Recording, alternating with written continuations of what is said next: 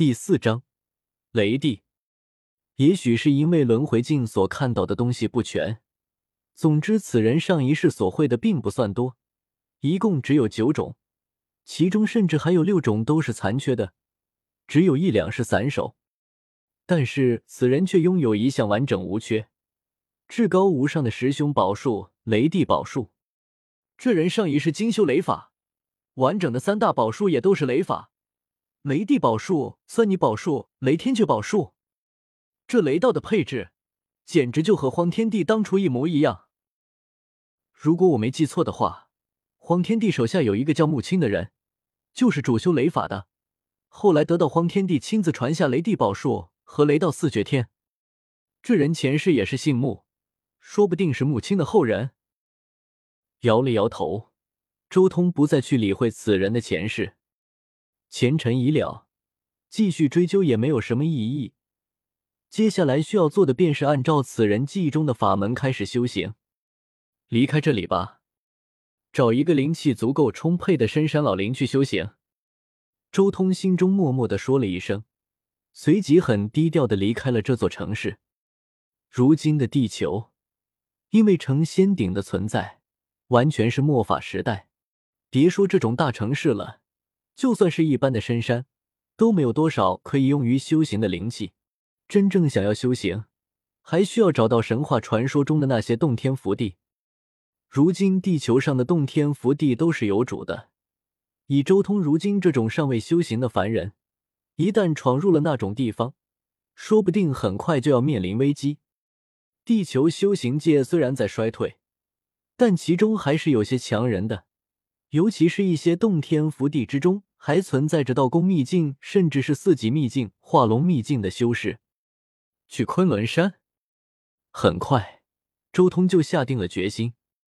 昆仑山上虽然也有一个大教，但是昆仑山毕竟太大了，而且这里地广人稀，只要往深山里面一钻，不会太过引人注意。他买了个大号登山包。然后再加上一些帐篷、睡袋、餐具、调料、指南针、刀具之类的户外装备，然后便直接乘火车向着昆仑山这边赶去。整整三天时间都在车上度过。这三天时间，周通并没有修行，而是不断的参悟着自己所得到的乱古法以及那些宝术，务必要将一切全部参悟透彻，才能开始修行。毕竟自己修行的时候可没有老师指导。三天之后，周通终于来到了昆仑。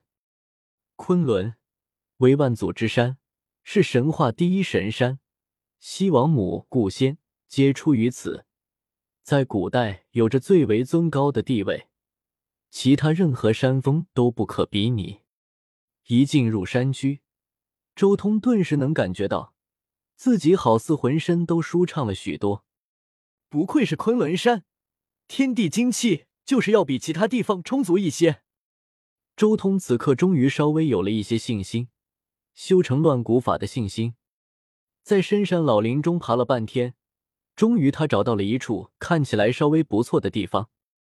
这是三块巨大的岩石围合而成的一个类似于山洞一般的地方。山洞内部仅仅只有两米来深，一米来宽，简直就和一张床差不多大。但是这里的位置却很好，是一处天然的住处。稍微将地上整理了一番，然后铺上了一层防水布，周通便暂时在这里安家。随意吃了点东西之后，周通当即开始参悟修行。按照乱古法的修行指导，搬血境的修行首先需要做的就是感悟古文，先要耗费自己的精血来运养古文，让它渐渐壮大。只有壮大到一定程度之后，这些古文才能顺利的融入到躯体之中。对我而言，既然有了十凶宝术，哪里还需要什么其他的古文？第一个烙印的自然就应该是雷帝宝术的古文。一路上，周通都在不断的参悟着雷帝法之中的第一个符文，得到了荒天帝徒孙前世的修行记忆，又经历了三天的时间。他也大致将这个古文悟透了，接下来就是修行的第一步。周通深吸了口气，用刀割开自己左手的手指，顿时赤红色的血液流淌而下。他强忍着疼痛，迅速用这些血液在右手的手心之中画上雷地法的第一个符文。符文一成，周通当即深吸了口气，脑海中同步开始勾勒出这一道符文的模样，并且试图与掌心的这一道血符共鸣。他只是一个凡人，又没有人引导，而且这里还是末法时代，所以只能用这种最笨的方法来进行修行的第一步。这一步注定需要耗费大量的时间，但是如今的他别无选择。